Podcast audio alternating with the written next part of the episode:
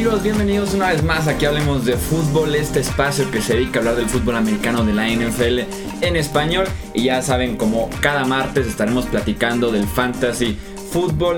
Ya saben también con quién lo estaremos haciendo. Nuestro analista, quien hablemos de fútbol, fundador en, de estadiofantasy.com, además de ser analista aprobado por Fantasy Pros, nos acompaña como siempre Mauricio Gutiérrez. Mau, bienvenido, ¿cómo estás?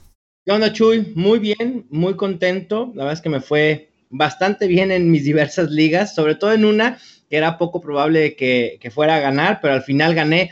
Mi contrincante al último traía a Alvin Camara y a Chris Thompson, entonces ya te imaginarás la decepción de mi rival. Sí, yo creo que incluso él decía sin problemas, no sé cuántos puntos eran de diferencia, pero estaban alcanzables, ¿no? Por lo menos eran unos y Thompson. 20, o sea, ni siquiera ah, estaba nada. fuera de realidad. Con Camara solo podía alcanzarte. Exactamente. Pero dijo Mark Ingram, espérenme tantito, que además vaya manera de callarme la boca Mark Ingram. ¿eh? Yo dije, hay que tener cuidado con Mark Ingram el, el viernes pasado, porque quizá iba a estar fuera de ritmo, y bueno, pues era obvio que no. Más bien creo que los Saints decidieron darle descanso a Camara en un juego que se volvió muy a modo para Nueva Orleans y entonces pues ahora sí usar a Mark Ingram para que entrara en ritmo y vaya que lo hizo de buena manera. Sí, que le cayó bien en mi opinión el descanso a, Camara porque se viene de cargar tanto el juego por tierra como el juego aéreo junto a Michael Thomas, entonces creo yo que fue una buena estrategia y sí, y sí mencionaba un poquito como las ventajas que te brindaba el regreso de Mark Ingram, además de darte más consistencia en el juego por tierra y de descansar un poquito a tu defensiva porque eran series ofensivas muy rápidas las de ambos eh, er, equipos, tanto Saints como los rivales. Sí decía para uno y, la última como el bonus para que Alvin Camara al paso que va no se muera para la semana número 8 por de tantos toques.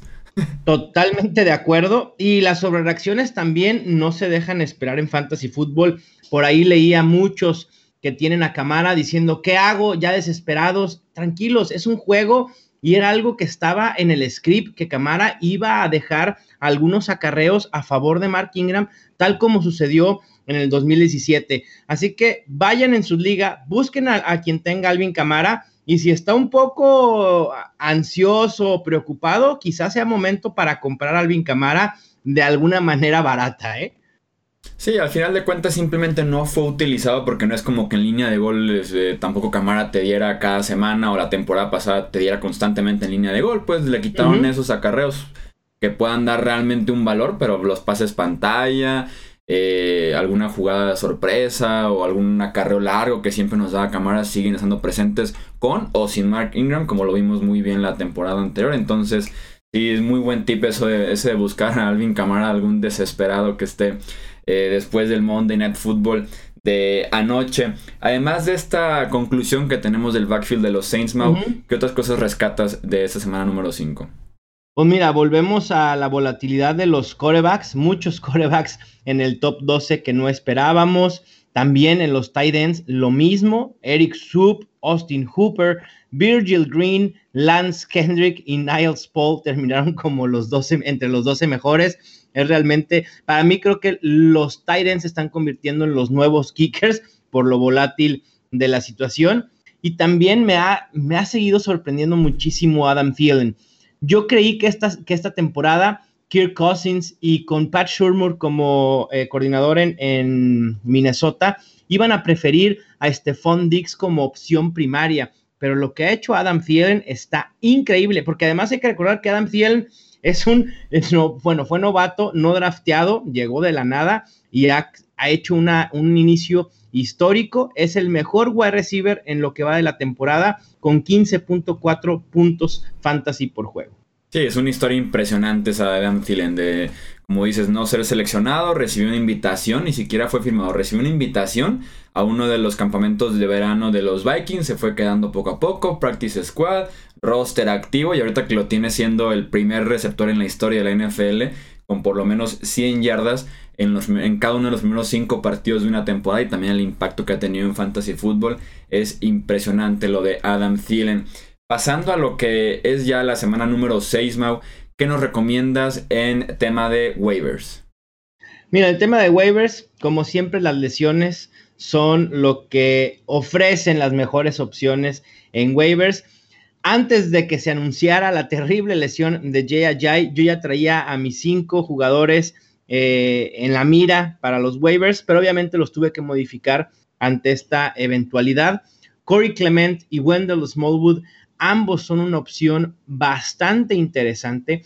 El problema es que no hay una claridad sobre quién va a ser quien lleve la mano en ese ataque terrestre. Probablemente vaya a ser un comité. Hay que recordar que Corey Clement, cuando ha tenido la oportunidad ante ausencias de Jay Jai, ha tenido prioridad en acarreos, en targets, pero en los últimos dos juegos ha estado ausente con una lesión. Hoy se informó que ya está entrenando. Habrá que ver si puede jugar Corey Clement y si está sano, él tendrá la primera oportunidad de hacerse un poco del rol primario de ese ataque terrestre. Y en una segunda instancia, Wendell Smallwood, que es de los pocos corredores sanos en el equipo, en este 2018 lleva 25 acarreos, 150 yardas, un muy buen promedio de yardas por acarreo con 6 y un touchdown y también ha sido utilizado en el juego aéreo. Así que creo que ese puede ser un comité entre Clement y Smallwood y no descartar a Josh Adams, un novato también no drafteado al igual que Adam Thielen, que está en el equipo. Es de hecho el corredor más corpulento de ese cuerpo de corredores y que pudiera ganarse un puesto corriendo en línea de gol y es decir, quitarle touchdowns a los otros. ¿Se ve complicado el panorama? Sí, pero sí favorecería primero a Corey Clement, después a Wendell Smallwood. Y si también, si necesitan otro running back, Alfred Morris es una gran opción. Probablemente en las ligas más casuales no vaya a estar disponible, pero en ligas más competitivas que hayan visto lo que Matt Breda estaba eh, teniendo de volumen, seguramente estará disponible porque en muchas ligas fue soltado. Matt Breda con múltiples lesiones, ahora es el tobillo, pero hay que acordarnos que traía una lesión en el hombro, luego la rodilla, y esta situación ante una ausencia probable de Matt Breda para semana 6, Alfred Morris se convierte en titular del equipo y como opción mínimo como un running back 2 para jugar contra los Packers en el jueves por la noche.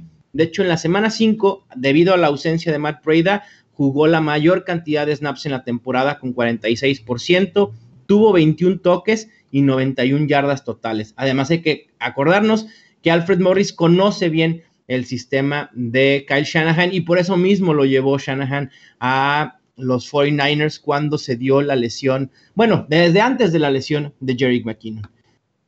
En la opción aérea, mi, primera opción de wide receiver es el novato de los Texans, Kiki Couty. Espero estarlo diciendo bien.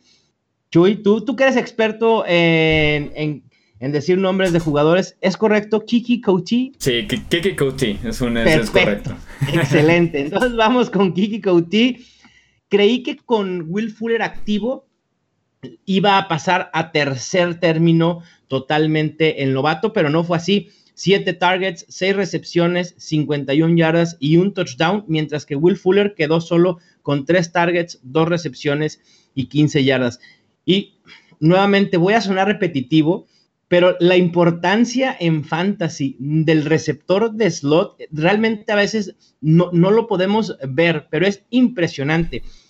Will, Fuller no está jugando en el slot, lo está jugando Kiki Couchi. De hecho, un 61% de sus rutas las ha corrido desde ahí y eso lo puede favorecer para tener muchos más targets puede ser más utilizado, sobre todo en yardaje corto, que es algo que le estaba haciendo falta a Deshaun Watson. Tanto las yardas aéreas de, de DeAndre Hopkins como las de Will Fuller eran muy amplias, más de 15 yardas cada uno, y entonces le hacía falta ese juego corto a Deshaun Watson. Parece ser que ya lo encontró en Couty. Obviamente no nos va a dar jugadas explosivas la mayoría de los juegos, pero puede ser una opción muy confiable como un wide receiver 3. Siguiendo con los receptores y con los novatos y con los que tienen nombres chistosos, Marqués Valdés Scantling de los Packers, disponible en casi todas las ligas en Yahoo y en NFL.com. Para mí tiene valor fantasy inmediato y además a futuro, que es también algo que, nos debe de abrir el ojo un poco más eh, al buscar en waivers, sobre todo wide receivers, porque no todas las semanas tenemos opciones de wide receivers, a menos que sea alguna lesión. Aprovechó muy bien la oportunidad con las ausencias de Randall Cobb y Jerónimo Allison, que además probablemente no vayan a estar tampoco la próxima semana. Creo que Jerónimo Allison tiene una mejor posibilidad de jugar que Randall Cobb, pero aún así, Valdés Scantling con sus números, 7 recepciones, 68 yardas y un touchdown, creo que se ha colocado en una buena posición para demandar, digo, no, los va a exigir, pero seguramente Mike McCarthy le va a comenzar a dar más targets y también Aaron Rodgers. De hecho, fue el wide receiver que más snaps jugó en la semana 5 con 98%. Y otro tight, perdón, tight end. Voy a ir por un, tight end, pero como mi, mi última opción, mi antepenúltima opción es Robbie Anderson, el wide receiver de los Jets, otro wide receiver. Muy chistoso porque en las primeras semanas nos volvimos locos con Quincy en Unwa porque vimos que Sam Darnold lo estaba favoreciendo a él y por amplio margen. De hecho, en semanas 1 y 2, en Unwa tuvo el 34% de targets, mientras que Robbie Anderson solo el 10%. Para la semana 5 esto ya cambió, cada uno 24% de los targets. Me parece que tiene que ver con el hecho de que Sam Darnold comienza a tomar confianza y ya no solo está pasando corto. En, esas primeras semanas, sus primeras eh, snaps como profesional, quizá por el temor de una intercepción, estaba jugando un poco más seguro con Enunwa y ahora está soltando el brazo y favoreciendo a Robbie Anderson. Así que me gusta. No es una opción titular cada semana, pero sí puede ser una buena opción de reemplazo en semanas de descanso. Y vaya que esta semana 6 será problema porque descansan los Saints y los Lions, dos equipos que tienen un muy buen juego aéreo y entonces no estarán ni Michael Thomas, ni la revelación Trequan Smith, ni Kenny Golladay, ni Golden Tate, ni Marvin Jones.